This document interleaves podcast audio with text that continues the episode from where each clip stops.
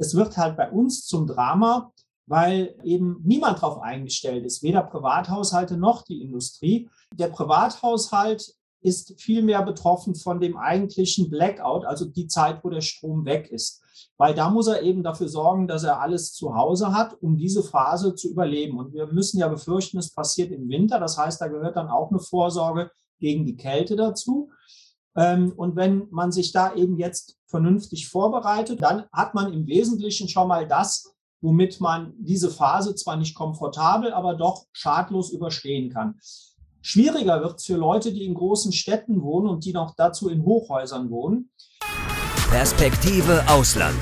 Der Podcast für Unternehmer und Freiberufler, die es ins Ausland zieht. Egal ob Steuerplanung, Auslandsfirmengründung oder Lifestyle-Fragen. Hier geht's jede Woche zur Sache. Und hier sind deine Gastgeber, Daniel Taborek und Sebastian Sauerborn. Heute unser Thema. Wohlstand und Sicherheit der Menschen in jedem Land basieren ja auf einigen Faktoren. Eines ist vielleicht die Stärke der Währung oder eine, positive Handelsbilanz. Aber ein ganz wichtiger Faktor ist auch die Verfügbarkeit und gute Preise von Energie. Und äh, das ist ja ein Thema, das uns in letzter Zeit immer mehr beschäftigt. Irgendwie scheint es, was Deutschland betrifft, bei all diesen drei Faktoren schlecht auszusehen. Also weder die Währung ist äh, stark, noch haben wir eine positive Handelsbilanz in den letzten zwei Jahren. Das betrifft ja die ganze Europäische Union. Und was Preis und Verfügbarkeit von Energie betrifft, sieht es ganz schlecht aus. Und über dieses Thema unterhalten wir uns ja heute. Besonders über das Damoklesschwert eines drohenden Blackouts oder Brownouts und äh, Faktoren, die daraus oder Folgen, die daraus noch entstehen können. Heute haben wir einen Blackout-Vorsorgeexperten eingeladen, den Robert Jungnischke. Robert, stell dich doch unseren Zuschauern und Zuhörern einmal selbst kurz vor. Das mache ich sehr gerne. Ja, erstmal vielen Dank für die Einladung, dass ich hier was zu dem Thema sagen darf. Denn äh, was eben das Hauptproblem ist, ist, dass viele Leute diese mögliche Blackout-Gefahr noch gar nicht ernst nehmen oder auch gar nicht äh, wahrnehmen. Und äh, das würde sehr dramatische Folgen haben, wenn das so bleiben würde. Ja, was mache ich? Also ich bin vor ja, fast drei Jahren jetzt auf das Thema der sich ständig verschlechternden Energieversorgung aufmerksam geworden, habe dann im Grunde begonnen, mich da reinzuarbeiten und habe dann eben relativ schnell feststellen müssen, ich muss dazu sagen, ich bin seit 30 Jahren im B2B-Vertrieb tätig und ähm, kenne halt mittlerweile unendlich viele Firmen in diesem Bereich. Ja, und dann muss ich halt feststellen, dass äh, gerade der Klein- und Mittelstand diese sich verschlechternde Energieversorgung überhaupt nicht wahrnehmen, was ein bisschen erklärlich ist, weil noch kommt der Strom ja aus der Steckdose und bisher sind es tatsächlich nur Unternehmen, die Präzisionsmaschinen haben, die schon merken, dass was nicht mehr in Ordnung ist, weil sie sehr oft ihre Maschinen abstellen müssen aufgrund der Spannungsschwankungen und wieder neu justieren müssen. Aber das Gros merkt es halt leider noch nicht, weil eben der Strom noch immer aus der Steckdose kommt. Und dann habe ich eben vor zwei Jahren begonnen, Beratungskonzepte zu erstellen, um diesen Unternehmen äh, kostengünstig helfen zu können. Und daraus sind eben äh, Online-Kurse und auch Face-to-Face-Beratungsmodelle entstanden und das nicht nur für den Klein- und Mittelstand, sondern natürlich auch für Privathaushalte, weil die sind natürlich menschlich sehr stark von diesen möglicherweise eintretenden Krisen äh, betroffen. Jetzt ist es ja so, also wenn man das erste Mal mit Strom hat man ja so, also als Junge zu tun, wenn man irgendwie so eine Flachbatterie vielleicht hat und dann macht man mal so eine, so eine Glühbirne dran und dann stellt man fest, wenn die Batterie langsam zur Neige geht, dann wird die Lampe dunkler. Und man hat den Eindruck, wenn man unseren Politikern zuhört, dass die auch denken, wenn wir ein Stromproblem in Europa oder in Deutschland haben, dann wird einfach das Licht dunkler zu Hause. Aber jetzt reden wir über Blackout und Brownout oder Stromausfälle. Und äh, Robert, vielleicht kannst du da mal ganz kurz diese drei Dinge auch mal auseinander äh, äh, dividieren sozusagen für unsere Zuschauer. Du hast ja schon mehrmals das Wort Blackout jetzt erwähnt. Also da, das Licht wird nicht dunkler zu Hause oder die Waschmaschine dreht nicht langsamer, sondern das ist alles weg. So und äh, ja. äh, kannst du vielleicht mal Blackout, Brownout und Stromausfall ja. kurz auseinander dividieren? Also genau, das mache ich sehr gerne, weil das ist nämlich der der wichtigste Punkt, um überhaupt das zu verstehen, worüber wir hier gleich sprechen werden. Also grundsätzlich ist es einfach so, unsere Stromversorgung hat sich dramatisch verschlechtert. Also wir haben ja Ich sag mal, vor im Jahr 2000 noch hatten wir eine Stromversorgung, das war die zuverlässigste in Europa, die man sich überhaupt nur vorstellen kann. Und die Basis für diese zuverlässige Stromversorgung, das sind zuverlässig produzierende Kraftwerke. Das sind Kernkraftwerke, Kohlekraftwerke und Wasserkraftwerke und Gaskraftwerke. Die können jederzeit bedarfsgerecht ähm, Strom produzieren in der Höhe, wie er genau gebraucht wird. Weil das ist im Grunde unser Problem. Wir haben ja immer noch keine großen Speicher. Das Einzige, was es an Speicher gibt, was auch unsere Zuschauer sicherlich kennen, sind die Pumpspeicherkraftwerke. Aber leider haben wir da in Deutschland sehr wenige davon. So, das heißt, wir können äh, oder wir haben den Bedarf, dass immer genau die Menge an Strom produziert wird, die wir benötigen. Und jetzt hat sich aber im Grunde ja hinter unserem Rücken, so will ich es mal formulieren, die Situation komplett verändert. Wenn wir früher wenige hundert Großkraftwerke hatten, die eben das, was ich gerade geschildert habe, konnten, so haben wir Stand Ende letzten Jahres über 2,2 Millionen Kraftwerke. Das heißt, die ganzen Erneuerbaren, jedes Solardach, jedes Windrad ist damit dazugekommen und jede Biogasanlage. Der Unterschied ist aber, wenn ich mir jetzt mal vorstelle, ein Kohlekraftwerk, das produziert halt genau die Menge an Strom. Da kann ich ein bisschen mehr Kohle drauflegen, dann macht es ein bisschen mehr. Ich tue Kohle runter, dann macht es ein bisschen weniger. Aber ob es Nacht ist, ob der Wind weht, ob der nicht weht, ob es dunkel ist, immer kann dieses Kraftwerk produzieren. Und das genaue Gegenteil sind halt die Erneuerbaren. Bekanntermaßen kann keine Solaranlage in der Nacht produzieren und Windkraftanlagen eben auch nur dann, wenn der Wind weht.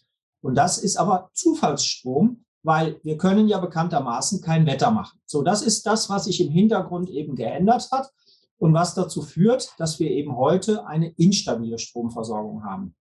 Und jetzt zu den Begriffen. Wir reden jetzt von Stromausfall, Brownout und Blackout. Fangen wir mit dem Stromausfall an.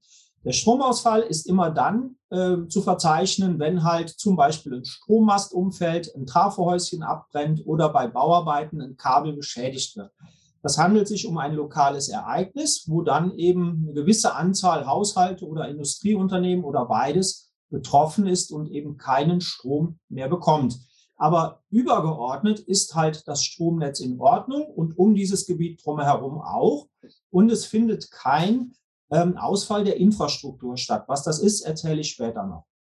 So, dann kommen die Begriffe Brownout und Blackout. Äh, der Brownout, da unterscheide ich Typ 1 und 2. Und zwar wird als Brownout definiert, wenn die Netzbetreiber, also die, die dafür sorgen, dass unser Stromnetz funktioniert, dieses Stromnetz temporär äh, und lokal begrenzt abschalten, um das Netz stabil zu halten. Das ist äh, der Brownout Typ 1. Und der Typ 2 ist, oder ich muss noch ergänzen, der Typ 1 ist, wenn der Netzbetreiber vorher die Verbraucher informiert, dass sie zum Beispiel am nächsten Tag zwischen 10 und 20 Uhr abgeschaltet werden. Das ist noch der günstigere Fall. Es gibt aber auch den ungünstigen, das ist dann der Typ 2, nämlich dann, wenn die Netzbetreiber sofort handeln müssen, damit das Stromnetz nicht zusammenbricht. Und das ähm, bedeutet dann, es können die Verbraucher nicht gewarnt werden. Das heißt, im Grunde ist das sozusagen ein herbeigeführter Stromausfall, wenn man so möchte. So, und jetzt der Blackout im Gegensatz dazu ist was ganz anderes wie ich eben sagte, der Brownout, das heißt, und auch der Stromausfall, übergeordnete Ebenen bleiben intakt und damit auch äh, die Datendienste und alles, was eben mit Strom betrieben wird. Beim Blackout ist es halt so, dass sich die Kraftwerke vom Netz trennen und dass dadurch das gesamte Netz ohne Strom ist. Und das auch dann äh, über eine große Region. Also ich denke, wenn es eintritt in Deutschland, dann ist mindestens mal ganz Deutschland betroffen und wenn wir Pech haben, eben ganz Europa.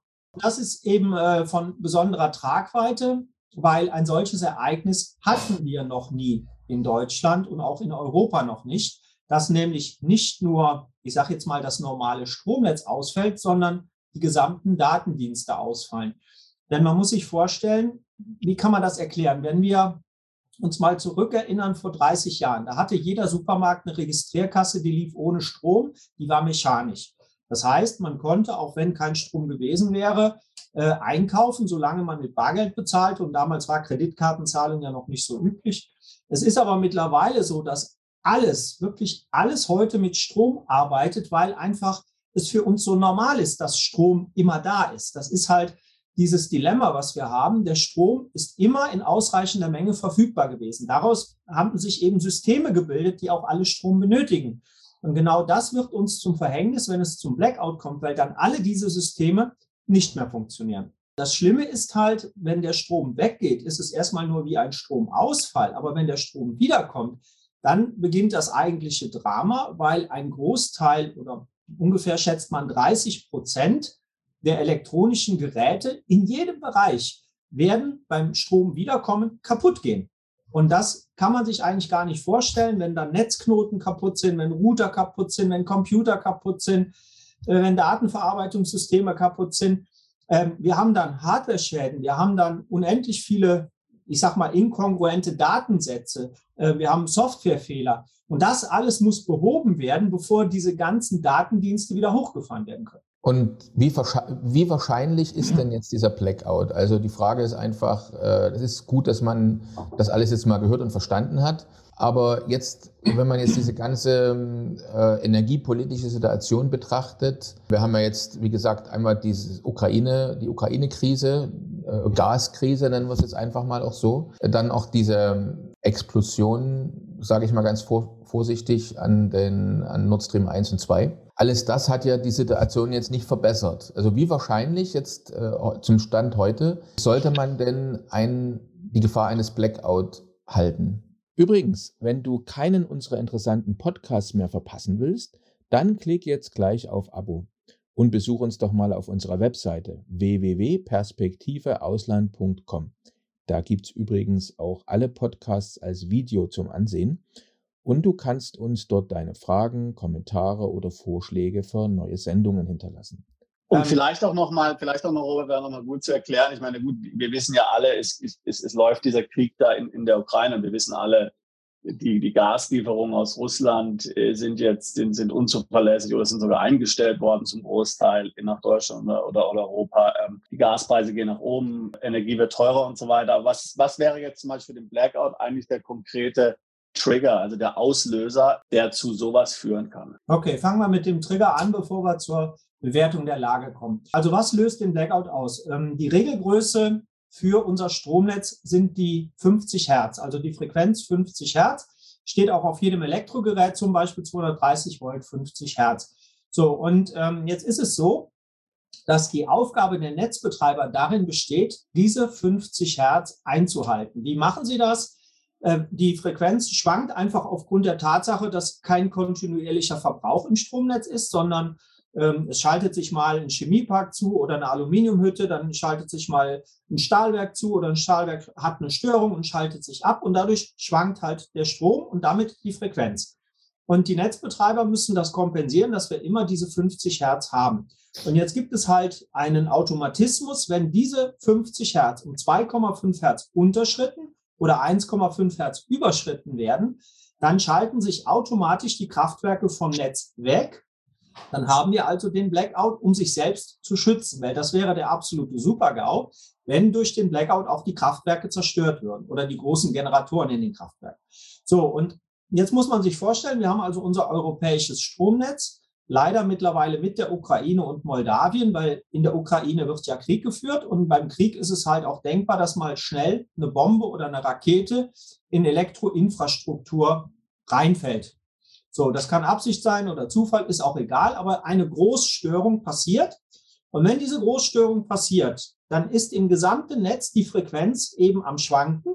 Und dann ist die Frage, sind die Netzbetreiber schneller und kriegen das stabilisiert oder schwankt es um die gerade genannten Werte 2,5 nach unten, 1,5 nach oben und die Kraftwerke schalten sich weg. Und das wäre zum Beispiel ein solcher Trigger, dass eben einfach ähm, die Schwankung zu groß wird durch einen Bombenwurf und dass dadurch eben der Blackout ausgelöst wird.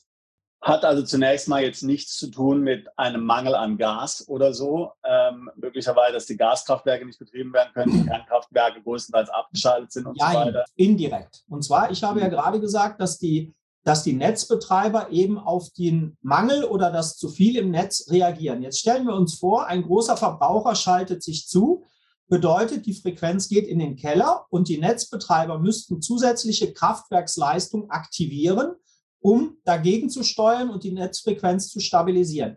Und da sind wir genau an dem Punkt. Wir haben aber mittlerweile aufgrund des mangelnden Gases nicht mehr immer die Möglichkeit, weitere Kraftwerke zuzuschalten. oder auch mangels äh, genügender Kohlekraftwerke äh, nicht genug Kohlekraftwerksleistung, um da noch gegenzusteuern. Und dann kann es eben passieren, dass genau dadurch, nämlich den Mangel an mehr Kraftwerksleistung, es auch zu einem Blackout kommt. Jetzt wird ja jemanden wie dir, der auf solche Gefahren hinweist, immer wieder vorgeworfen, Herr Jungnisch, Sie sind ein Panikmacher zum Beispiel, mhm, genau. oder? So, also du sagst jetzt, die Gefahr ist, ist real, oder? Hätten ja. wir jetzt den Herrn Habeck hier noch mit eingeladen, was würde der denn jetzt sagen? Also du sagst, also das ist, also wir sind da kurz davor und die Wahrscheinlichkeit ist relativ hoch. Äh, was sagt denn jetzt die Politik, die, was sagen die Politiker dazu? Also die Politik aus Berlin sagt ja ganz klar, zum Beispiel der Scholz in seinem letzten Sommerinterview hat ganz klar gesagt, es wird keinen Blackout geben, er hat alles im Griff. So, und deine Antwort? Ja, meine Antwort ist eine Frage und zwar dahingehend, dass ich, ähm, weil wir haben ja noch gar nicht alle Auslöser für einen Blackout besprochen, also zum Beispiel ob in der Ukraine Bomben auf äh, elektrische Infrastruktur fallen, hat er nicht in der Hand.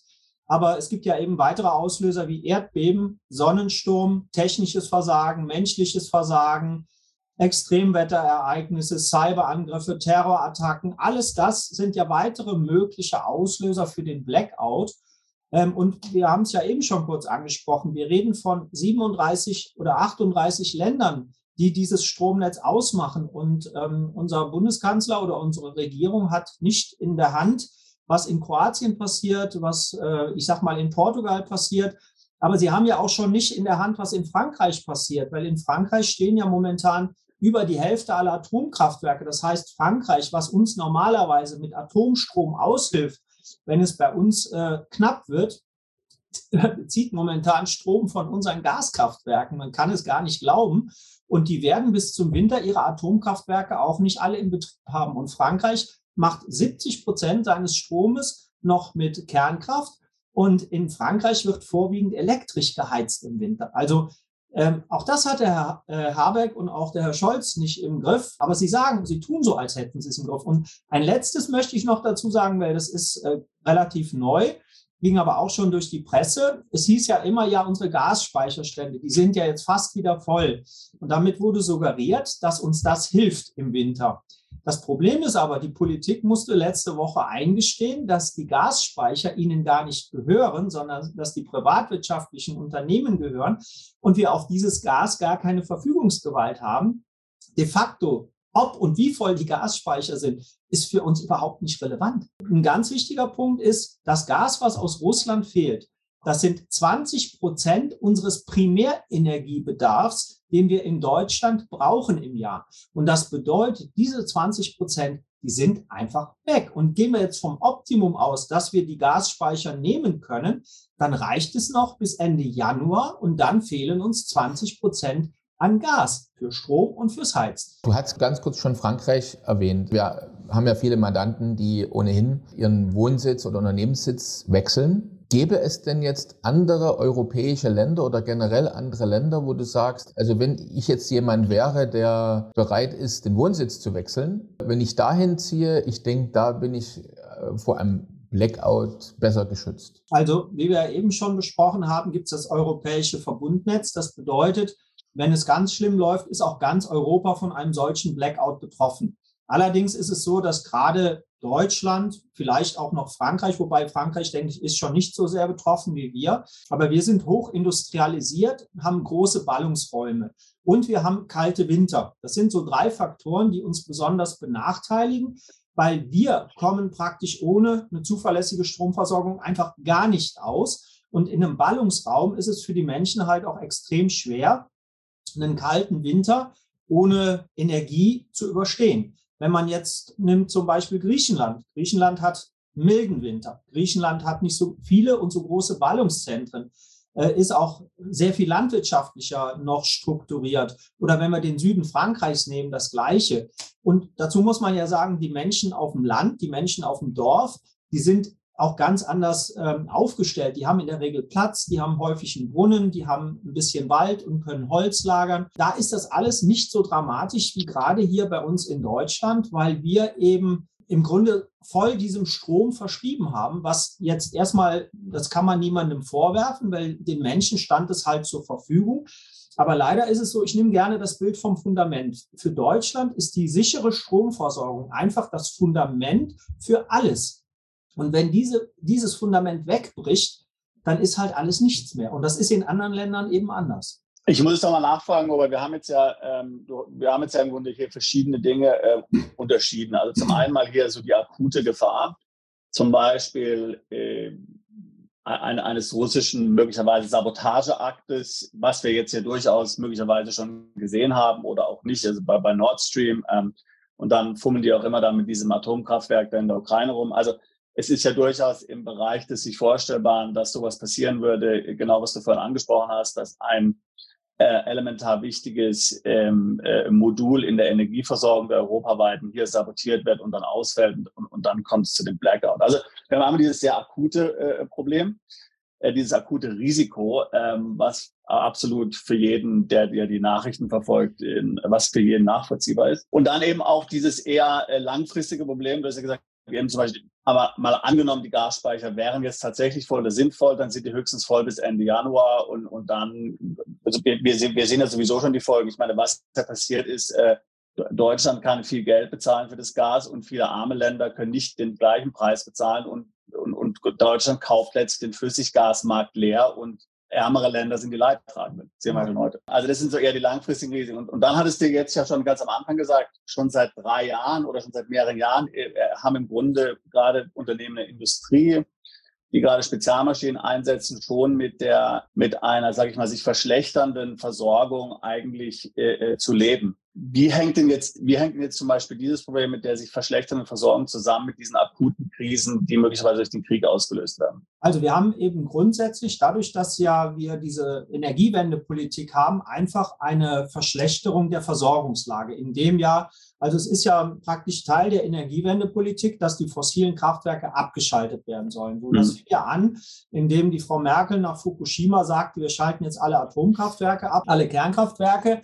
Wobei man sagen muss, die Kernkraftwerke sind die effizienteste und sicherste Form der Stromerzeugung. Preiswerteste, wenn ich das noch hinzufüge. Die preiswerteste ist es auch noch, genau. Das heißt, das war der größte Fehler überhaupt. Und der zweite Fehler war, dass man sich eben abhängig von einem Lieferanten gemacht hat und die eigene Erzeugung von Energie im Grunde äh, vernachlässigt. Man, man hat die äh, Steinkohle zugemacht, man ist dabei, die Braunkohle zuzumachen. Erdgasförderung in Deutschland ist auch böse. Man hat sich eben von Russland abhängig gemacht und hat Erdgas, Erdöl und Steinkohle aus Russland importiert. Würde kein Industriebetrieb machen, sich in eine solche Abhängigkeit zu begeben. So, und das heißt, schon alleine dadurch, dass man unseren Kraftwerkspark von konventioneller Technik auf erneuerbare umstellt, hat man hier einen Auslöser für den Blackout geschaffen und man hat auch jetzt dadurch, dass man, und das ist ja eine bewusste Entscheidung gewesen, dass man äh, Russland sanktioniert, hat man sich eben von über 55 Prozent des Erdgases, das man bezieht, verabschiedet. Das heißt, es war auch eine bewusste Entscheidung, die eben zu dieser Primärenergielücke von 20 Prozent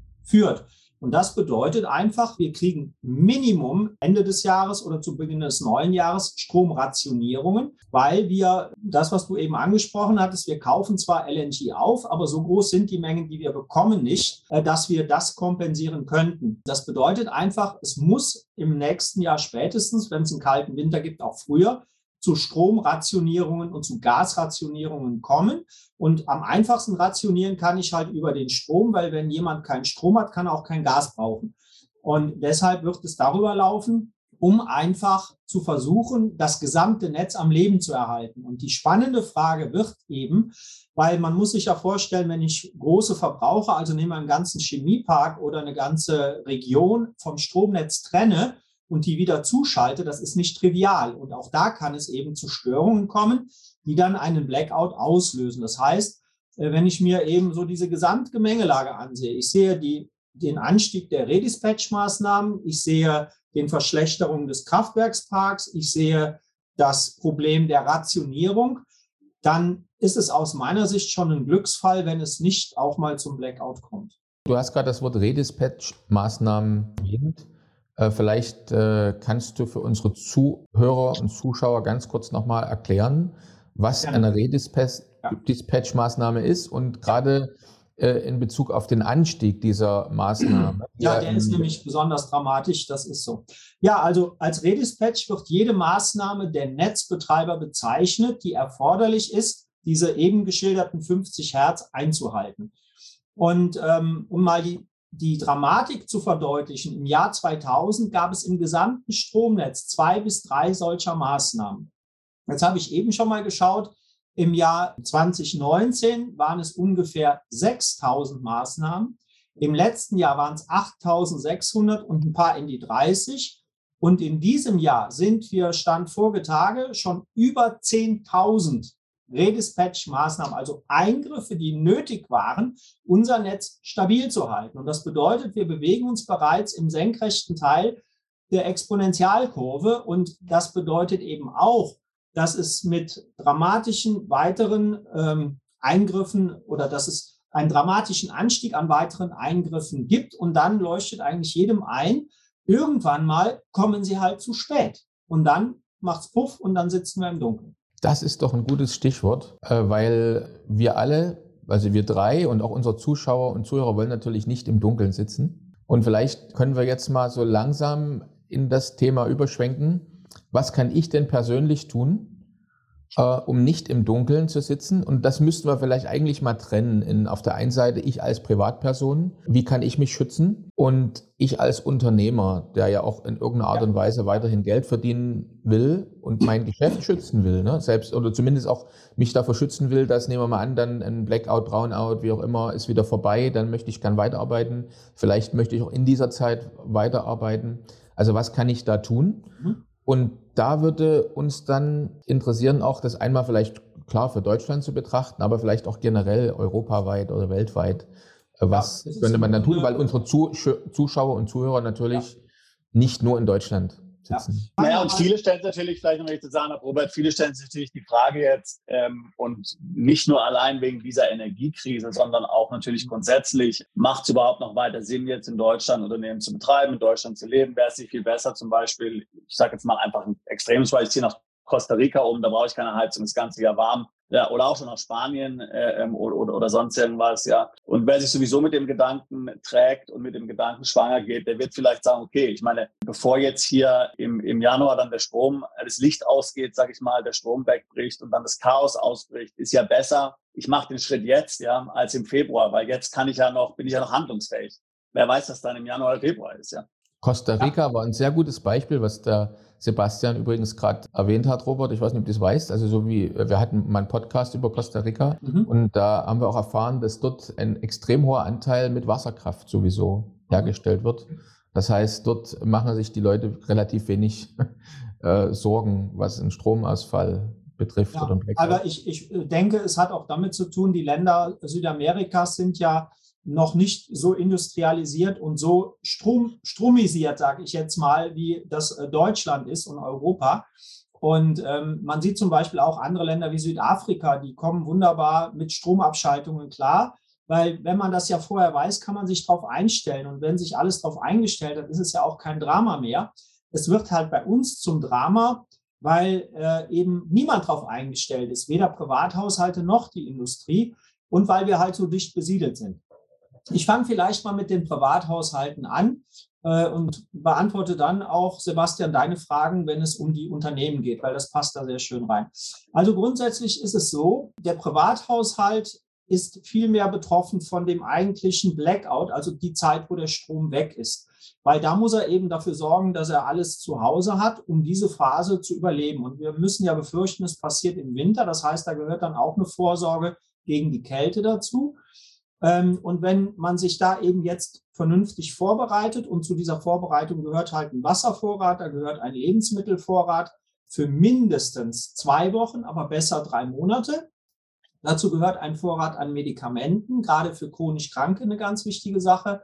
Dazu gehört eine in irgendeiner Form stromlos funktionierende Heizung, die für Innenräume geeignet ist, äh, mit dem entsprechenden Treibstoff. Und dann hat man im Wesentlichen schon mal das, womit man diese Phase zwar nicht komfortabel, aber doch schadlos überstehen kann.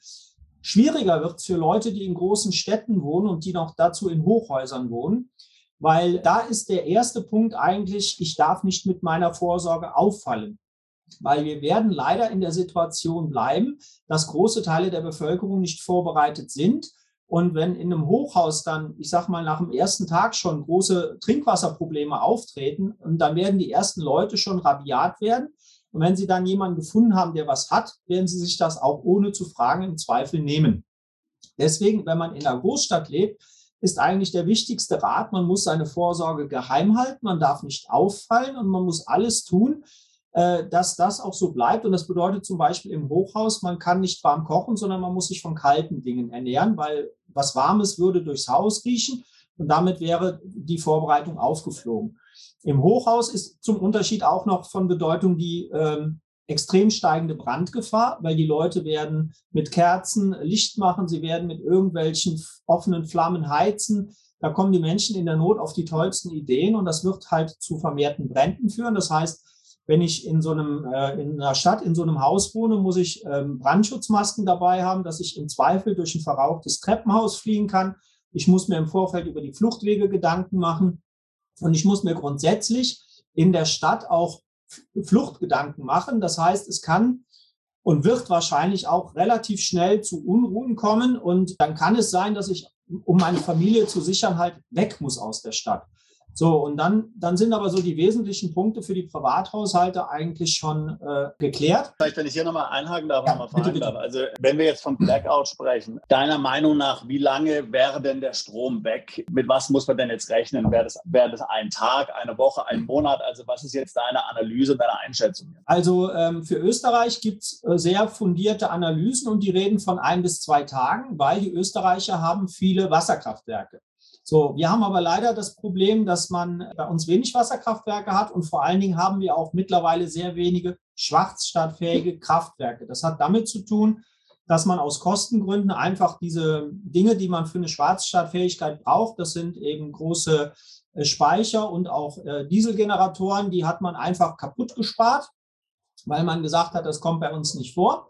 Und deswegen haben wir nur wenige schwarzstartfähige Kraftwerke und deswegen gibt es Schätzungen von ein bis zwei Wochen komplett ohne Strom. Vielleicht darf ich ganz kurz noch einhaken. Ich bin gerade mal auf die Webseite vom Bundesamt für Bevölkerungsschutz und Katastrophenhilfe gegangen. Dort wird natürlich nie genau gesagt, wie lange man damit rechnet, ne? aber es sind halt zwei interessante Angaben unter dem Stichwort Stromausfall. Auf der einen Seite erwähnt man da, dass einmal ein großflächiger Stromausfall, kein Blackout, im Münsterland 2005 genau. sechs Tage gebraucht hat, bis die Haushalte wieder Strom ja. hatten. Und das war kein Blackout, sondern nur Exakt. ein Stromausfall. Das war ein lokal begrenztes Ereignis. Genau. Drumherum dann, konnten alle Helfer helfen. Das ist der ganze Genau. Und jetzt erwähnen Sie hier, also unter dem Stichwort Stromausfall, wird also ganz klar gesagt, dass man sich mindestens für zehn komplette Tage mit Essen und Trinken ausstatten soll ne? in, in, in einer Wohnung. Also man geht hier auf dieser Webseite von zehn Tagen aus, möglicherweise, weil dann vielleicht staatliche Hilfe wieder langsam anläuft, selbst wenn es halt länger dauern sollte, wie du schon gesagt hast, weil ja einige äh, systemische Komponenten noch gar nicht wieder funktionieren können nach, nach zehn Tagen. Aber es ist ganz interessant, dass man also auf öffentlichen Seiten auch solche Angaben letztendlich oder solche Hinweise findet. Wobei ich einschränken muss, Daniel, dass die halt immer nur von lokal begrenzten Ereignissen ausgehen. Also ich habe letztes Jahr noch eine Weiterbildung dort besucht und habe versucht, das Thema landesweiten Blackout zu thematisieren. Das hat man einfach ignoriert, hat gesagt, das kommt nicht vor, sondern wir reden hier maximal über lokal begrenzte Ereignisse, also vielleicht ein, zwei Bundesländer, aber mehr eben auch nicht.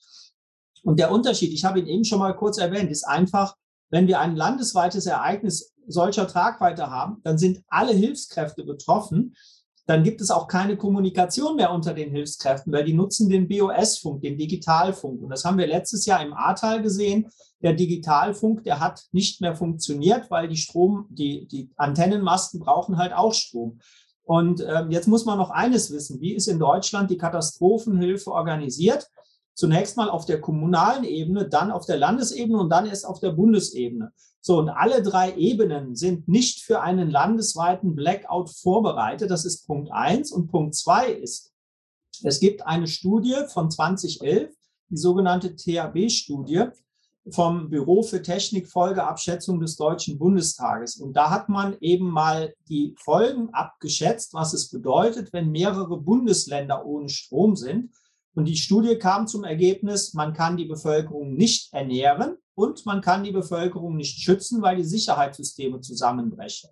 So, und wenn man sich das alles jetzt vor Augen führt, dann ist es unrealistisch, dass unser Bund innerhalb von zwei Wochen irgendwas auf die Beine gestellt kriegt, wenn es Deutschland betrifft. Weil es gibt einfach keinerlei Vorbereitungen dafür.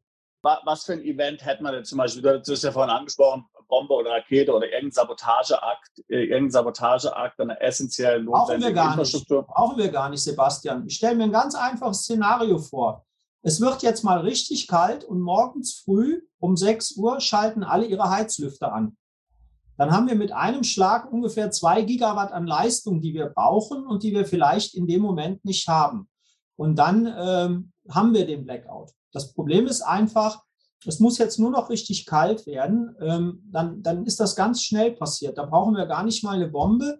Oder ähm, ich sage mal, es muss nur vielleicht noch ein Kraftwerk in Störung gehen, ungeplant. Und das ist auch ein Punkt, den man kurz ansprechen sollte. Äh, man darf ja nicht den Fehler machen, davon auszugehen, dass der verbliebene Kraftwerkspark neuwertig ist, sondern diese ganzen Kraftwerke sind alle zur Abschaltung vorgesehen, teilweise sogar zum Ende diesen Jahres, teilweise zum Ende nächsten Jahres. Und welches Industrieunternehmen, welcher Industriemanager hält sein Kraftwerk auf dem neuesten Stand, wenn er weiß, dass er das am Ende des Jahres verschrotten soll? Da wird nur noch repariert und fertig. Das heißt, das, was wir noch haben, da wissen wir überhaupt nicht, wie der Zustand ist. Oder dann gibt es noch so einen Punkt, der nicht erzählt wird. Es gibt einen Riesenmangel an Salzsäure in den Kraftwerken zur Wasseraufbereitung. Was sind denn die Folgen, wenn man jetzt das Wasser nicht mehr aufbereiten kann, wenn das auf einmal mit stark, mit viel Kalk genutzt werden muss? Also da sind so viele Unbekannte drin in der Gleichung momentan. Und wie gesagt, der, der ausschlaggebende Punkt ist für mich einfach die Zahlen, dass wir diese Lücke bekommen, plus die Tatsache, dass die Störungen immer mehr werden. Und das alleine ist die Mischung, die ist sehr, sehr ungesund. Also allein schon sagst du durch die Tatsache, dass jetzt viele zum Beispiel sagen, na ja, ich bin mir nicht sicher, wie ich heizen soll, ob Gas oder so funktioniert, vielleicht Öl auch schwierig, teuer, äh, nehme ich jetzt mal einfach hier alle, alle switchen auf oder viele, viele Bürger switchen auf irgendwelche Heizlüfter um. Wir wissen ja, die, die wir brauchen sehr, sehr viel Strom und dann Sowas kann dazu führen zum Beispiel. Also es braucht nicht mal irgendwie jetzt einen Akt in Russland oder sowas, irgendeinen Sabotageakt oder einen terroristischen Akt, der das Ganze zum Erliegen bringt, sondern es kann im Grunde schon durch eine Verquickung verschiedener unglücklicher Umstände, die durch die Allgemeinsituation gegeben sind, im Grunde relativ wahrscheinlich passieren. Ich möchte noch mal auf Frankreich hinweisen. Frankreich hat, wie gesagt, von seinen 70 Prozent Strom, die sie normalerweise produzieren, können sie noch 30 produzieren und die heizen eben auch elektrisch. Das heißt, wenn parallel in Deutschland und in Frankreich, und wenn wir es kalt kriegen, kriegen wir es in der Regel in beiden Ländern zur gleichen Zeit kalt, dann alle ihre Elektroheizung einschalten, dann kommt da schon eine größere Summe zusammen. Und äh, das ist eben das Drama. Wir haben eben dieses europäische Netz und deswegen reichen unsere eigenen Fehler äh, gar nicht aus. Wir haben äh, noch genug Quellen für andere Fehler.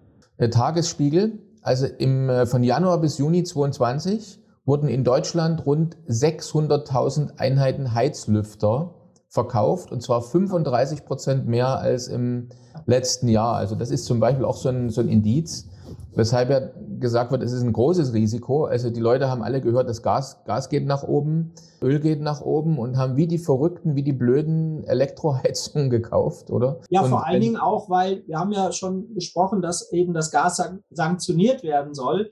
Und äh, das macht den Menschen ja auch Angst und viele können es auch gar nicht mehr bezahlen und können vielleicht noch gerade ihre Stromrechnung bezahlen und haben gesagt, bevor ich jetzt gar nichts habe, hole ich mir einen Heizlüfter. Und was bei der Zahl ja fehlt, ist ja die Dunkelziffer an Heizlüftern, die es in den Haushalten schon gibt.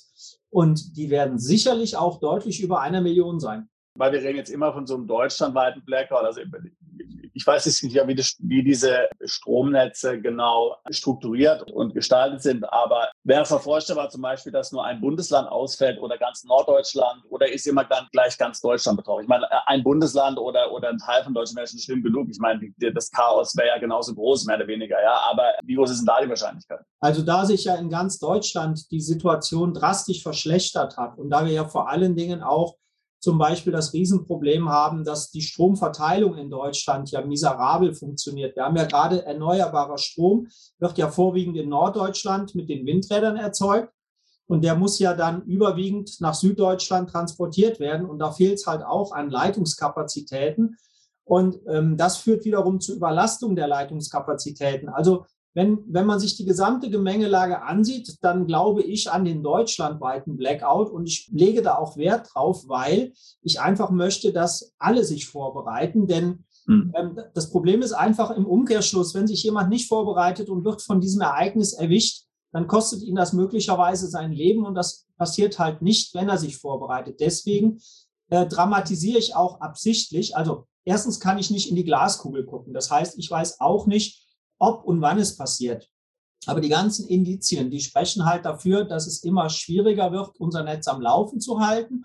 Und ich sage einfach, jetzt ist diese Blackout-Vorsorge äh, so eine wichtige Versicherung. Und bei jeder Versicherung schließt man sie in der Regel ab, in der Hoffnung, dass man sie nie braucht. Aber beim Blackout argumentieren die Leute halt genau andersrum. Also wenn es ist noch nie jemand zu seinem Versicherungsmakler gegangen und hat gesagt, du Blödmann, ich sterbe jetzt und ich habe dir jahrelang in die Brandschutzversicherung einbezahlt und es hat bei mir nie gebrannt. Aber wenn ich damit komme und sage, betrachtet es wie eine Versicherung, dann sage ich, ich will doch keine Versicherung umsonst abschließen. Also da ist einfach dieses Denken der Menschen ist aufgrund der Sicherheit, die es die vielen Jahre gab, einfach nicht sensibilisiert genug.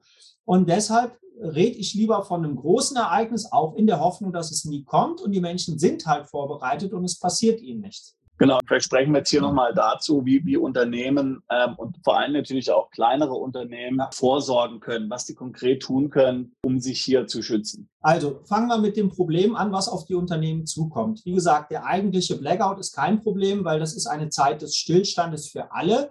Und da ist es halt auch nicht zwingend, dass irgendein ein Unternehmen weiterläuft, es sei denn, es wäre jetzt der Supermarkt und die Lebensmittelversorgung zum Beispiel und jetzt Bauernhöfe und, und Gewächshausproduktion, also alles, was für die, äh, für die Lebensmittelversorgung da ist, da wäre es schon gut, wenn es weiterlaufen würde. Wird es aber leider auch nicht, weil die auch nicht vorbereitet sind. Aber für einen Maschinenbauer, um den mal als Beispiel zu nehmen, ist der eigentliche Blackout nicht das Thema. Aber was passiert nach dem Blackout? Nach dem Blackout passiert ja Folgendes, wie ich eben schon beschrieben habe. Die Datennetze tun es nicht im weitesten Sinne. Das bedeutet, er kriegt keine Ware, er kann nichts produzieren und er kann nichts verkaufen. Dann wird es Lieferanten, manche Lieferanten gar nicht mehr geben, weil die das nicht überstanden haben finanziell. Und es wird auch manche Kunden nicht geben. So, und der Unternehmer muss sich jetzt halt mit dieser Blackout-Situation und den Folgen des Blackouts auseinandersetzen. Das heißt, aus meiner Sicht, die wichtigste Maßnahme für jeden Unternehmer ist eine Worst-Case-Betrachtung. Was bedeutet es für mich nach einem Blackout? Wenn ich ein halbes Jahr keine Geschäftstätigkeit aufnehmen kann, weil ich nicht an meine Daten komme, weil Kunden weg sind, weil es die Lieferkettenprobleme gibt und, und, und. Habe ich so viel Cash zur Verfügung, kann ich diese Zeit durchstehen? Und, und jetzt kommt die zweite wichtige Betrachtung, wie sieht mein Geschäftsmodell aus? Ist mein Geschäftsmodell überhaupt unter der Prämisse der hohen Energiekosten in Deutschland und des weiteren Steigens dieser Energiekosten überhaupt noch ja, geschäftsfähig. Also kann ich unter der Prämisse noch wettbewerbsfähig produzieren und verkaufen. Das sind die zwei wichtigsten Punkte für jeden Unternehmer. Die Unternehmer, mit denen du sprichst und die du berätst, was treffen die jetzt für konkrete Vorbereitungen schon? Also ich meine, könnte man ja sagen, kaufen Notstromaggregat. Könnte ich jetzt ein Notstromaggregat, hätte zum Beispiel sagen, ich überbrücke jetzt ein solches Blackout, sodass eben meine Daten nicht verschwinden, sodass eben meine, äh, meine elektronischen Geräte, die ich brauche, nicht ausfallen oder beschädigt werden. Wäre sowas vorstellbar? Also, ähm, um in die konkrete Vorsorge zu gehen. Ähm, die erste Frage ist ja, weil es fallen ja alle Sicherheitssysteme aus, also auch die öffentliche Sicherheit fällt aus. Und es ist leider zu befürchten, dass eben die, die immer schon auf solche Situationen gewartet haben, genau wissen, dass eben keine Alarmierung in Richtung Polizei, keine Alarmanlage und nichts mehr funktioniert. Zutrittssysteme werden wahrscheinlich nicht mehr funktionieren. Ähm, das heißt, man muss mal grundsätzlich sagen, kein Unternehmen ist mehr richtig geschützt. Dazu mhm. kommt ja auch noch, dass zum Beispiel große Unternehmen, die mit Sicherheitsdiensten arbeiten, die Sicherheitsdienste sind auch nicht vorbereitet. Das heißt, da sind auch viele Familienväter dabei, die werden lieber nach Hause gehen, sich um ihre Familie kümmern, als weiter irgendeine Firma zu bewachen. So, das heißt, der erste Punkt ist da mal, ähm, sich zu überlegen, wie kann ich meine Firma schützen? Und eine genial einfache Idee besteht darin, ähm, jede Firma hat ja sanitäre Einrichtungen, jede Firma hat in der Regel auch gewisse Lagerkapazitäten. Und das heißt, man kann im Grunde mit wenig Aufwand eine Notunterkunft aus seiner Firma machen und den Mitarbeitern anbieten, statt zu Hause, möglicherweise mit größerem Risiko, in der Firma zu übernachten und in der Firma versorgt zu werden. Wie man das sanitär löst, da gibt es für alles Lösungen. Das brauchen wir hier gar nicht ins Detail gehen. Aber das wäre eine Lösung, die ganz viele Fliegen mit einer Klappe schlägt, wie man so schön sagt. Ich schütze meine Firma dadurch, dass da viele Leute sind. Das heißt, die, die Böses vorhaben, werden dann woanders hingehen, wo es leichter geht. Das ist ja immer das Prinzip. Man muss es denen nur schwer genug machen. Ich sichere auch damit, dass mir meine wichtigen Mitarbeiter nicht abhanden kommen, sondern dass die auch gut durch dieses Blackout-Ereignis durchkommen. Und dann sind es tatsächlich so, ähm, ich sage jetzt mal Kleinigkeiten. Also klar, eine Notstromversorgung ist ganz gut, ähm, wenn man ausreichend Treibstoff vorrätig hat. Aber da kommt es eher darauf an, ähm, also für den eigentlichen Blackout brauche ich die gar nicht unbedingt. Da muss ich natürlich heizen können. Da muss ich eventuell Frostschäden vermeiden können, aber dann bin ich da eigentlich schon gut dabei. Aber die EDV, das ist ein zentraler Punkt. Das heißt, ich muss alle Computer vom Netz nehmen. Ich muss alle, auch Datendienstleitungen, alles, was mich mit dem öffentlichen Netz verbindet, muss ich kappen. Die Wasserleitung sollte ich verschließen. Die Gasleitung ist kein Problem, weil wenn der Druck abfällt, geht das Sicherheitsventil automatisch zu. Und dann habe ich erstmal ein sicheres Unternehmen geschaffen, das den Blackout schadlos übersteht. Und dann kommt ja die Phase, wenn der Strom wiederkommt. Und dann ist halt das Problem, dass wir alle nicht wissen, wie lange das dann dauert und was dann alles passiert. Als Unternehmer würde ich davon ausgehen, dass ich auf Monate keine Einnahmen habe, dass ich zumindest mal einen Monat auch nicht auf meine Bankguthaben zugreifen kann. Wobei auch da sich für mich die große Frage stellt, ob nicht in einer so großen Krise sogar der Staat hingeht und sagt, wir machen jetzt mal, wie das in Zypern und ich glaube, in, äh, ist noch in Italien irgendwo passiert, wo der Staat sich an den privaten Konten bedient hat äh, sozusagen eine kleine ähm, Finanzspritze sich geholt hat. Ähm, und deswegen, aus meiner Sicht, ist keine Bank heute mehr sicher. Also ich kann nur jedem Unternehmer raten, das, was er nicht für den laufenden Betrieb braucht, runter von der Bank, zumindest von der Europäischen Bank und ähm, auch mit dem Gedanken, ich muss die eigene Verfügungsgewalt über die Dinge haben. Äh, und dann eben äh, gucken, was ist für mein Unternehmen jetzt besonders wichtig, was muss ich bevorraten, möglicherweise auch die Lager wieder aufstocken, dass ich länger produzieren kann. Oder wenn ich jetzt zum Beispiel ein großer Lebensmittel, ein großer Edeka-Markt oder ein großer Rewe war, dann würde ich persönlich mir jetzt Notstrom anschaffen, dass ich die Kassen betreiben kann. Zwar nur mit Bargeld, aber immerhin, dann würde ich mir ein System überlegen, wie ich mit Anschreiben arbeiten kann, dass auch Menschen, die kein Geld haben, was kriegen. Und dann würde ich mein Lager äh, zumindest mal so erweitern, dass ich lange haltbare Lebensmittel in größeren Mengen habe, Hygieneartikel, Kerzen und alles, was man eben für einen Blackout braucht, um den Menschen in dieser Phase was verkaufen zu können. Und die werden dann das Geschäft ihres Lebens machen. Gibt es denn jetzt von Seiten der Bundesregierung, also wir hatten ja vor uns gerade, hatte ich ja die Seite erwähnt vom, Bundes, genau, vom Bundesamt für Bevölkerungsschutz und Katastrophenschutz, die sich da auf Privathaushalte konzentrieren. Gibt es denn jetzt von Seiten der Behörden auch gezielte Maßnahmen, Unternehmer auf sowas vorzubereiten, die zu trainieren, zu schulen und so weiter und so fort? Also die, die Awareness jetzt unter den äh, Unternehmern in Deutschland, du hast das war vorhin schon erwähnt, dass du da relativ unzufrieden bist mit dem, was du da feststellst. Aber wird da was getan von öffentlicher Seite, um Nein. die munter zu also, machen? Also es ist sehr enttäuschend, weil ich sag mal, die, die Verbindung zwischen den Unternehmern und dem, der Politik sind ja eigentlich die Verbände. Und die meisten Verbände machen rein gar nichts. Also ich selbst kann es aus eigener Erfahrung sagen, die Industrie- und Handelskammer äh, die ist da auch ein ganz träger Tanker. Ich habe sogar geschafft, dass mich der zuständige Herr, der für die Energieversorgung in Köln zuständig ist, das ist meine IAK, da habe ich einen Termin gehabt. Aber man hat sich mehr oder weniger geweigert, dieses großflächige Szenario anzuerkennen. Oder man könnte auch sagen, man möchte bei der Politik nicht anecken, so kann man sagen, weil man, man ist eben genau dazwischen. Aber eigentlich ist man der Politik mehr zugeneigt, weil die für das Wohl und Wehe der Institution halt verantwortlich ist, auch mit diesen Zwangsgebühren, die ja zum Beispiel erhoben werden. von uns allen. Und bei den anderen Verbänden sieht es nicht anders aus. Es gibt nur ganz wenige, die mal was gesagt haben, aber auch jetzt relativ spät erst. Und aus meiner Sicht sind das so Legitimationsversuche, um einfach dann, wenn es eingetreten ist, sagen zu können, wir haben euch doch gewarnt. Aber dass so richtig mit Nachdruck äh, gewarnt wird, das findet nicht statt, weil es halt vom politischen Berlin aus negiert wird. Ja, das ist doch mal ein Wort. Das, heißt, im Grunde genommen wird einfach von Seiten der Politik darauf spekuliert, letztlich, dass es nicht passiert, dass man einfach Glück hat äh, und der irgendwie durchkommt. Denn ich meine, die Möglichkeit oder die Wahrscheinlichkeit, dass sowas passiert, na, nach den Dingen, die du jetzt beschrieben hast, äh, die müsste ja eigentlich jeder sehen. Also warum glaubst du, dass sich dort die Politik äh, und vielleicht Verbände auch und andere hier offizielle Mandatsträger sich dem Gedanken so verschließen oder das ignorieren, einfach den Kopf ins Sand stecken und was glaubst steckt dahinter? Oder, oder zu meinen, naja, ich nutze dann eine solche Krise aus, um dann irgendwelche Vorteile daraus zu ziehen. Man weiß ja immer, äh, die Krise ist ja immer eine gute Möglichkeit, dann auch vielleicht andere Dinge durchzusetzen, die man, weil jeder in Panik gerät, die man, äh, die man sonst eigentlich nicht so ohne weiteres erreichen. Haben wir an Corona und den Lockdowns gut erlebt und so.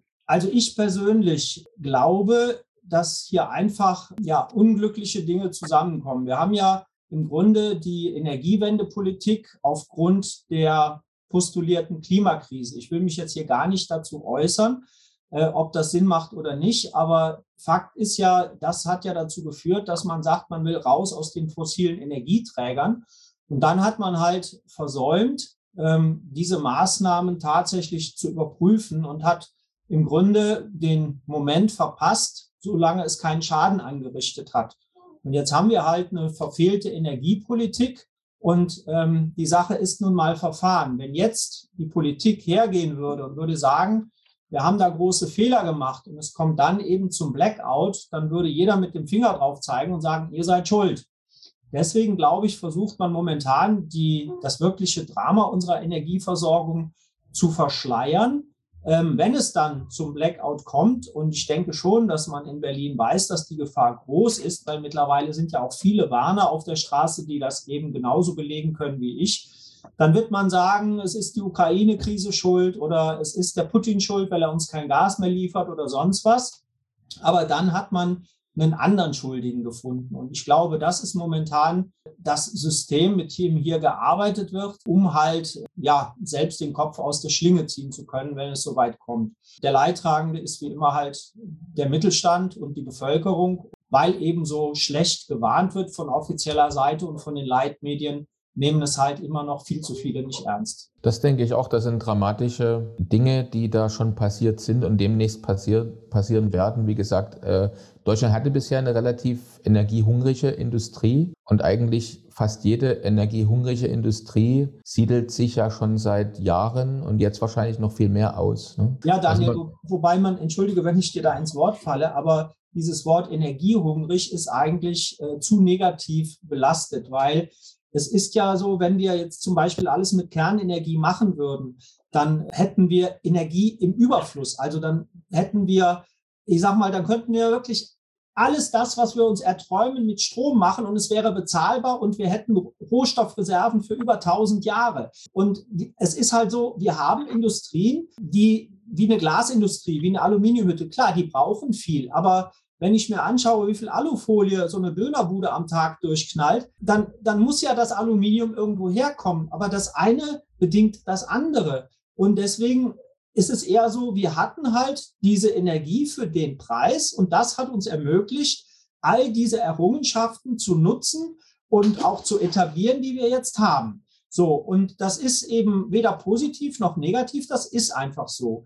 Und ähm, wir haben aber jetzt leider die Situation geschaffen, dass wir das, nämlich dieses Fundament, den Strom, den wir dafür brauchen, unbezahlbar gemacht haben durch die Energiepolitik. Und das ist unser Problem. Hm. Jetzt ähm, bietest du ja Coaching an zu dem Thema. Wie kann man sich denn das so vorstellen? Also wenn jetzt jemand kommt und sich von dir jetzt beraten lässt, wie, was erwartet mich da und was, was läuft da genau ab? Was bekomme ich also da? Im, Im, Privatkundenbereich ist das ähm, im Wesentlichen ein Workshop-Paket. Das, äh, da gibt es mehrere Module. Das einmal ist so die Basics zur einmal zur Risikoeinschätzung, weil mir ist es halt wichtig, dass die Menschen auch selbst beurteilen können, wie groß ist das Risiko. Das heißt, all die Dinge, die ich hier gesagt habe, die sind da auch drin mit den Quellen, sodass sich jeder selbst informieren kann. Und dann geht's halt in das kleine Einmaleins eben der privaten Vorsorge. Welches Mindset brauche ich? Welche mentale Vorbereitung? Welche Lebensmittel, Getränke, Medikamente, Heizgeräte und, und, und. Und danach gibt's dann aber auch noch immer die Möglichkeit der Betreuung. Also wenn die Leute dann noch Fragen haben, können sich immer noch wieder melden und ich beantworte die Fragen. Und bei den Unternehmen ist es so, da habe ich ähm, drei unterschiedliche Beratungspakete. Das eine ist tatsächlich ein ganz günstiges für einen Unternehmer, der sagt, ich kann das alles selber, ich brauche nur die Basics. Ich brauche diese Informationen, die mir fehlen. Dann kann er sich das kaufen. Das ist ein Videoworkshop, besteht aus fünf Videos. Und die nächsten beiden Pakete haben als Basis auch diese Videos. Aber da bin ich dann auch mit persönlicher Beratung dabei. Das heißt, das mittlere Paket, da ist es so, das ist für Unternehmen, die einen eigenen Krisenbeauftragten haben, der vor Ort die Möglichkeit und die Zeit hat, die Dinge umzusetzen. Da bin ich dann beim Kickoff dabei und macht dann praktisch, begleitet diesen Krisenmanager in der Umsetzung. Und äh, das ist eigentlich ganz konkret und relativ simpel. Als erstes Mal geht es auch darum, die Geschäftsführung zu informieren über diese Situation und vor allen Dingen über die Tatsache, dass diese Situation uns jetzt mindestens mal zehn Jahre erhalten bleibt. Das heißt, dass man in einer Langfristperspektive denken muss und nicht hoffen, wenn die Ukraine-Krise vorbei ist, kriegen wir wieder billiges Gas aus Russland. Denn das wird nicht passieren. Da würde ich also 1000 Euro drauf setzen. So, das ist mal die Information der Geschäftsführung, um diese strategische Ausrichtung halt danach machen zu können. Und dann gehe ich praktisch mit dem Krisenmanager diese ganzen Dinge wie Wettbewerbsfähigkeit, dann Liquiditätsplanung, Geschäftsmodell durch und was eben ist der Worst Case. Und dann machen wir einmal den Worst Case fürs Gesamtunternehmen und dann den Worst Case für jede Abteilung. Nehmen wir ein einfaches Beispiel. Ich habe voriges Jahr ein großes Erlebnisschwimmbad beraten. Und dem Erlebnisschwimmbad, dem Betreiber, war es halt sehr wichtig, dass es in einem Blackout-Fall keine Personenschäden gibt. So, und dann haben wir das eben genau in der vorbeschriebenen Weise gemacht und haben dann eben ähm, die kritischen Stellen beleuchtet, um dann eben dafür Lösungen zu erarbeiten. Und das ist dann praktisch, ähm, entweder mache ich das dann mit dem Krisenmanager per Zoom oder das größte Paket, was ich anbiete, das ist auch so ein Pauschalpaket. Da gehe ich vor Ort und mache ich dann praktisch diese Arbeit mit den einzelnen Abteilungsleitern äh, bis hin zu den, zu den Lösungsansätzen, dass wir sagen, pro Abteilung, was ist zu tun? Und das ist dann im Grunde immer ein Abteilungsleiter Verantwortlicher, der dann, wenn es zum nächsten Stromausfall kommt, weiß, was er zu tun hat und dann eben die Maßnahmen, die darauf folgen und eben das, was jetzt noch an Vorbereitung zu treffen ist, um das äh, zu überstehen. Das sind dann so diese drei Pakete und da können die Unternehmer sich dann raussuchen, welches sie haben möchten. Also ich kann mir vorstellen, naja, also zumindestens würde ich das bei vielen unserer Mandanten sagen. Und natürlich, wir haben natürlich auch viele Mandanten, die sind im Dienstleistungsbereich tätig, die sind nicht jetzt unbedingt, dass die jetzt dort mittelständische Unternehmen, produzierende Gewerbe in Deutschland sind. Aber wenn ich dich so höre und die Dinge, die du sagst, und die machen ja auch alle Sinn und die, die klingen ja auch alle sehr, sehr plausibel. Also wie gesagt, viele werden sich sagen, naja, also ich meine, nichts wie weg und wahrscheinlich nichts wie weg reicht ja nicht mal aus. Ich meine, müsste generell mir dann möglicherweise ein ganz neues Unternehmenskonzept überlegen, äh, vielleicht auch ein ganz neues Unternehmen beginnen, weil viele der Dinge, äh, die ich ja davor gemacht habe, vielleicht gar nicht mehr so ohne weiteres funktionieren werden. Ja, also es geht ja im Grunde genommen genau. ähm, eine ganz fundamentale, ähm, eigentlich strategische Ein Überlegung, sage ich mal, äh, wie ich eigentlich selbst mich sehe, mein Unternehmen sehe, weitermachen möchte, die Zeit nutze, die ich möglicherweise noch habe bis dahin. Ähm, um dort, um dort jetzt zu, äh, zu agieren. Wobei jetzt mal angenommen, wir, wir reden jetzt von Januar 23 oder Februar 23. Ich meine, viel Zeit bleibt ja nicht. Ja. Also ich meine, ich,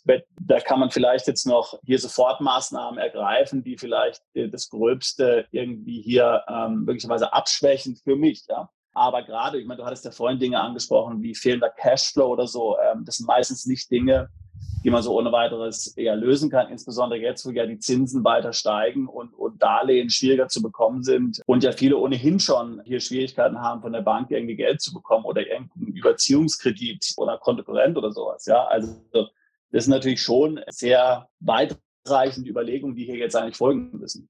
Exakt, aber Sebastian, im Grunde ist genau das der Punkt. Und andersrum gesprochen ist das auch jetzt mein Ansinnen. Es macht ja gar keinen Sinn, weiter dies, den Blick vor der Realität zu verstecken, sondern wir sind jetzt in einer Krise, in einer beginnenden Krise, wo ich wirklich schonungslos mich den Tatsachen stellen muss. Und ich gebe dir recht und ich gebe dir an einem Punkt nicht recht. Es ist der falsche Ansatz zu sagen, es ist eh schon zu spät, weil wir haben bald den Winter, sondern ich würde es andersrum machen. Mit all dem Wissen, was deine und eure Zuschauer jetzt bekommen, haben sie die Chance, noch was zu tun. Und wir können alle nicht in die Glaskugel schauen. Es ist immer besser noch, jetzt das zu tun, was eben möglich ist. Und das ist bei dem einen viel und beim anderen wenig. Ja. Aber es ist immer noch besser, jetzt anzufangen, was zu tun, weil das schafft Handlungsfähigkeit. Die, der einzige Punkt, der keine Handlungsfähigkeit schafft, ist die Augen zuzumachen und weiterzumachen ja. wie bisher. Und deswegen ist es immer wichtig, äh, den Tatsachen ins Auge zu schauen. Und man, wir haben Corona gehabt, das war wie ein Brandbeschleuniger schon für vieles. Aber dann gab es das billige Geld und das hat die Auswirkungen wieder extrem gedämpft. Manche sagen ja auch, wir haben ganz viele Zombie-Unternehmen. Und man muss natürlich sagen, hier kommt einiges zusammen. Wir haben den, den Riesenschub der Digitalisierung auch durch Corona gehabt. Wir haben ganz viele Geschäftsmodelle mittlerweile, gerade im Kleinen und Mittelstand, die sich eigentlich überholt haben. Mein bestes Beispiel ist immer der Einzelhandel in der Stadt. Ähm, das ist ja zwar schön, dass da immer noch Leute glauben, dass das eine Zukunft hat, aber wenn man es realistisch betrachtet, muss jeder Einzelhändler in der Stadt zu dem Mitbewerber Amazon und wie sie alle heißen, seine Ladenmiete bezahlen und er muss zusätzlich sein Personal bezahlen und er darf nicht einen Euro mehr nehmen wie Amazon und Konsorten. Und damit ist dieses Modell auf Dauer tot.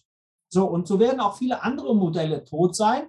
Aber dann muss ich halt sagen, ich ziehe jetzt die Notbremse, rette den Restgeld, den ich noch habe, oder finde einen Dummen, der mir mein Unternehmen noch schnell abkauft.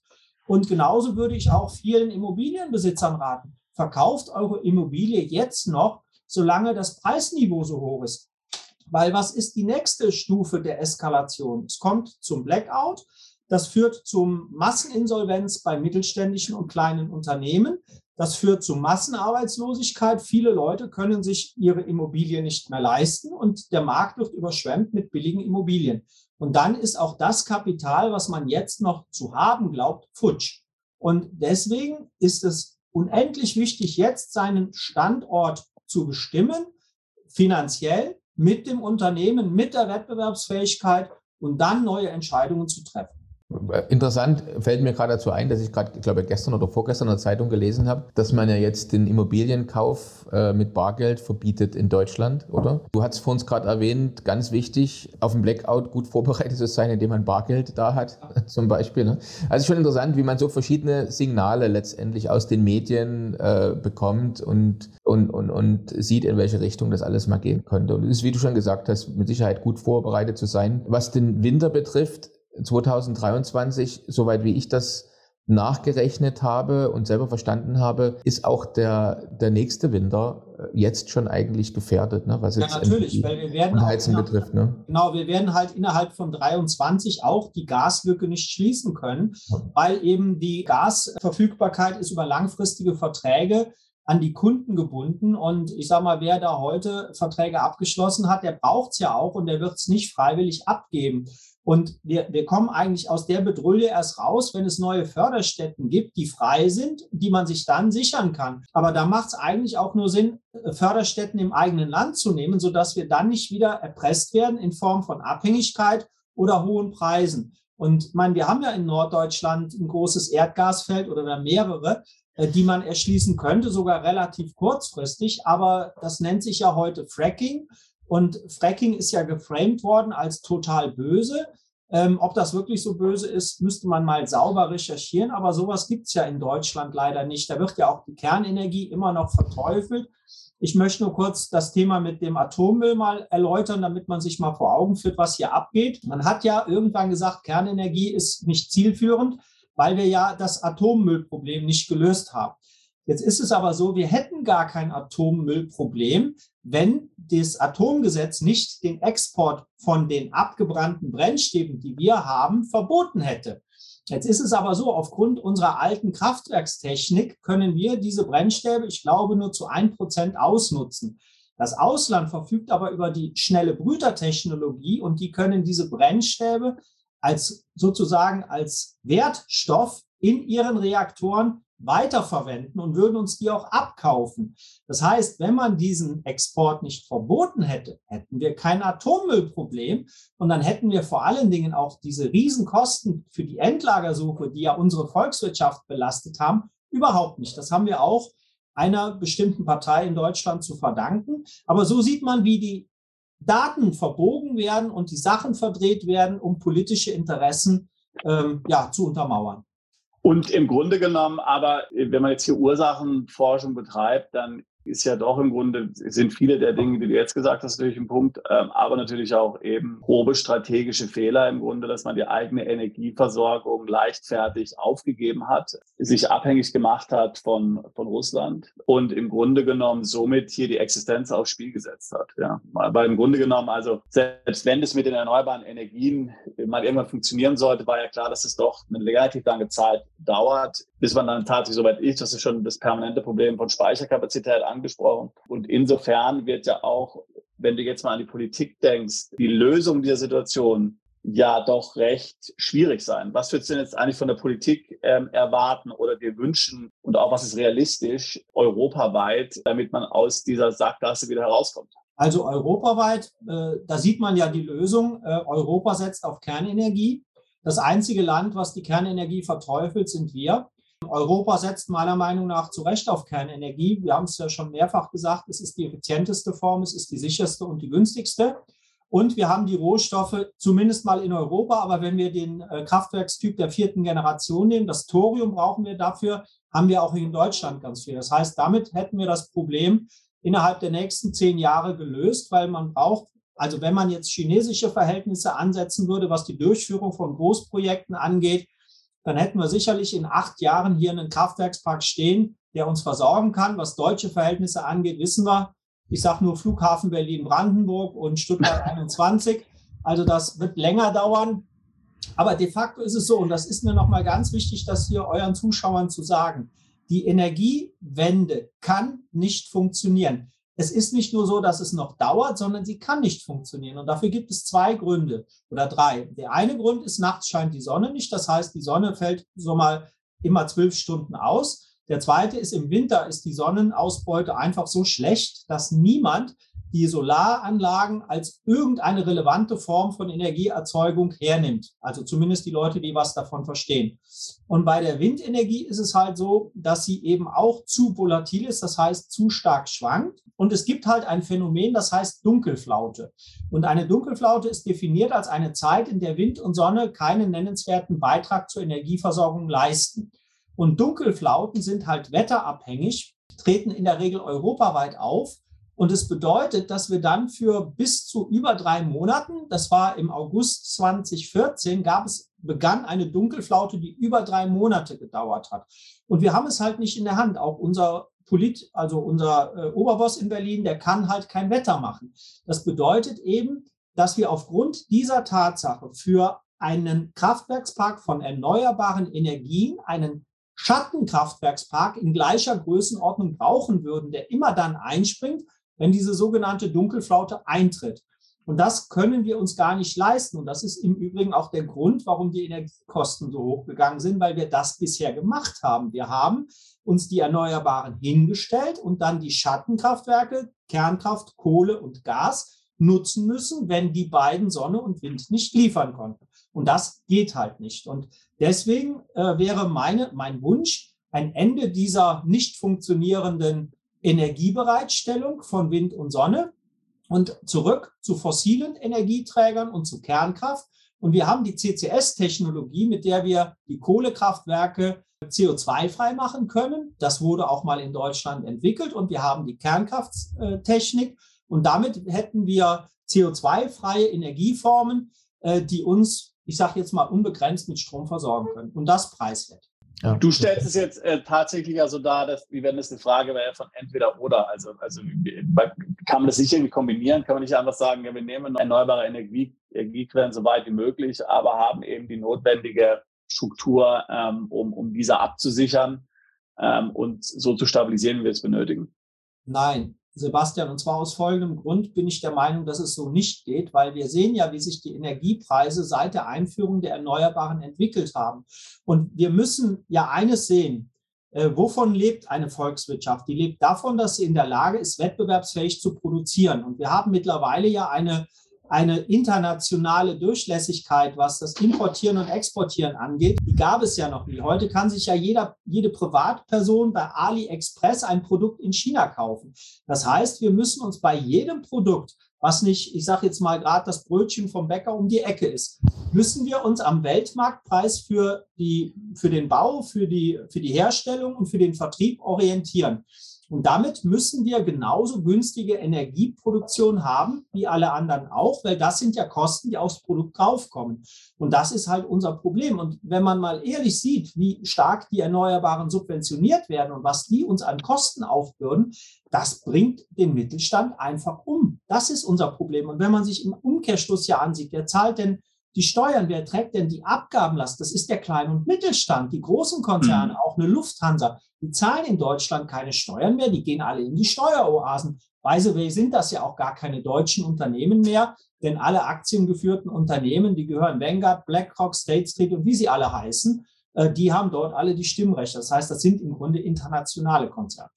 Ist ja auch letztendlich eine Sache, die wir bei unseren Mandanten sehen die aus unterschiedlichsten Gründen, unter anderem eben durch die viel zu hohen Kosten, seien sie durch Steuern oder eben durch Energie, wie du gerade gesagt hast, ne, lieber sich dann in ein kostengünstigeres oder steuergünstigeres Ausland ja, es gibt ja noch, es gibt ja noch mehr Beweise, Daniel. Der erste ist zum Beispiel, bevor jetzt diese Energiepreise so explodiert sind, wurde jedes Windrad, was aus der Förderung gelaufen ist, sofort abgebaut, weil es sich nicht mehr gerechnet hat.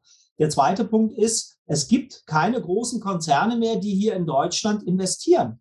Die gehen alle in die Länder, wo der Strom billig ist. Ich habe äh, ein großer Chemiekonzern, ich meine, es war ähm, Bayer, die haben vor, ich glaube, voriges Jahr oder vor zwei Jahren in Texas investiert. Da kriegen sie die Strompreise für 30 Jahre festgeschrieben. Und was ist hier? Also dieses Wort Planungssicherheit, denke ich, ist so wichtig, weil jedes Unternehmen hm. braucht ja Planungssicherheit und zwar nicht nur für ein Jahr, sondern auf eine Perspektive hin. Und diese Planungssicherheit ist seit Einführung der erneuerbaren Energien in Deutschland nicht mehr gewährleistet. Ob das die Merkel war, die nach Fukushima mal eben, kurz vorher gab es ja eine Laufzeitverlängerung für die Kernkraft, dann kam Fukushima, dann wurden sie alle abgeschaltet, äh, dann kam kein neues Konzept, sondern man hat gesagt, wir müssen den Ausbau der Erneuerbaren forcieren hat aber im Grunde die Rahmenbedingungen nicht geschaffen und die gibt es ja auch nicht, wie ich zu erklären versucht habe, weil die ungeeignet sind. Aber die Kosten steigen und steigen und steigen. Und dann kam ja das, ähm, bevor dann 21 die Gaskrise kam, hatten die ähm, Strategen in Berlin sich ja überlegt, wir bauen jetzt ganz viele Gaskraftwerke, die dann sozusagen der Schattenkraftwerkspark sind. Aber dummerweise haben wir uns dann selber ja vom billigen Erdgas abgeschnitten, sodass die Rechnung auch nicht aufgeht. Noch dazu hat die Politik ja auch entschieden, ja 2040 wollen wir die Gaskraftwerke aber wieder weg haben. Also welcher Investor baut in den Rahmenbedingungen irgendein Kraftwerk? Und das alles kommt zusammen und damit ist keine Planungssicherheit bei ständig weiter steigenden Kosten und damit ist der deutsche Wirtschaftsraum für kleine und Mittelständler im Moment mal mehr als fragwürdig deine Prognose äh, hinsichtlich Blackout und so weiter ist ja dann letztlich die Konsequenz äh, einer solchen, sage ich jetzt mal, strategischen Fehlplanung über einige Jahrzehnte. Jetzt sehen wir mal an, es kommt zu so einem Blackout, äh, ist ja doch für viele wahrscheinlich der, der Worst Case. Glaubst du, dass dann ein Umdenken stattfindet? Glaubst du, dass dann die Politik sagt, naja, jetzt sehen wir, was hier passiert ist. Das ist also die Konsequenz unserer verfehlten Energiepolitik der letzten drei Jahrzehnte. Wir müssen was ändern. Oder, oder glaubst du, dass das auch nichts bewirken wird? Also eigentlich kann man ja nicht davon ausgehen, dass in Berlin alle äh, dumm sind und nicht erkennen, welche Fehler in der Energiepolitik gemacht werden. Jetzt weiß ich nicht, ob man ihnen äh, einfach ideologische Verblendung unterstellen muss, weil die Grünen halt einfach Angst vor der Atomenergie haben und weil man eben sich so eine schöne neue Welt mal vorgestellt hat und sich so schwer tut, der Realität zu stellen. Jedenfalls glaube ich aber, wird es so sein, und das wird in jedem Fall passieren, dass eine große Krise einfach keinen Stein auf dem anderen lässt, egal welche Veränderungen von den eben skizzierten dann passieren. Aber es kann danach eigentlich nicht mehr so weitergehen, weil ähm, wenn es zu einem Blackout kommt, dann haben wir hier Zustände wie nach dem Zweiten Weltkrieg. Und dann wird es auch zu Unruhen kommen und in welche Richtung sich die dann bewegen, kanalisiert werden möglicherweise, Ich glaube, das kann niemand abschätzen momentan. Es ist ein relativ, muss man sagen, tro trostloses Thema, über das wir jetzt hier gesprochen haben. Nee, also das würde ich gar nicht so sehen. Ähm, weil was ist denn die andere Alternative? Die andere Alternative, es würde alles schleichend so weitergehen. Also der Niedergang würde schleichend weitergehen, also langsamer und noch mhm. unbemerkter, als er das jetzt schon tut. Und das würde ja bedeuten, dass niemand die Chance hat, sich zu retten, in Anführungsstrichen, was auch immer das ist. Und ich sehe halt äh, zwei Punkte. Und ich meine, wir reden ja ähm, einmal von der Bevölkerung. Bei der Bevölkerung ist es für mich einfach der Punkt, klar, ich rede hier über ein sehr unerfreuliches Thema mit einem erfreulichen Ergebnis. Jeder, der meine Ratschläge annimmt, der kann sich so vorbereiten, dass er keine Schäden hat, sondern dass er mehr oder weniger souverän durch einen Blackout durchkommt. Das ist für den einen oder anderen schwieriger, aber es ist für jeden möglich. Das ist mal der eine Punkt für die Privathaushalte. Und für die Unternehmen sage ich auch ganz klar, es hat was Positives, denn es macht ja nun mal keinen Sinn, ein totes Pferd weiter zu reiten. Und auch wenn, ne, es wird ja vielfach gesagt, ja, das haben wir immer schon so gemacht. Ja, aber dann ist jetzt eben mal die Zeit, wo man nicht mehr immer so macht. Das ist mal der eine Punkt. Der zweite ist, ich kann als Unternehmer, habe ich ja gelernt, mich auf neue Dinge einzustellen, also auch damit mit neuen Dingen umzugehen. Und dann kann die eine Seite kann eben sein, dass ich sage, okay, ich verkaufe mein Geschäft noch oder ich höre jetzt auf und gehe ins Ausland. Und die andere kann sein, ich nutze die Chance. Das heißt, ich richte mich in der Krise neu aus. Und hier ist ein riesig, eine riesig große Chance, weil die meisten verpennen es ja gerade, wie ich schon mehrfach gesagt habe. Die meisten, die kriegen es ja nicht mit. Und diese Krise wird Lücken reißen, die werden gigantisch groß sein. Und wer da wieder, der Supermarkt, wer sich da vorher vorbereitet und ein bisschen ins Risiko geht, und das ist nicht viel, weil Reis ist immer noch nicht teuer und Nudeln auch nicht, äh, der kann da das Geschäft seines Lebens machen und vor allen Dingen, der kann ja all die Kunden übernehmen, die die anderen nicht mehr bedienen können, in jeder Branche im Grunde.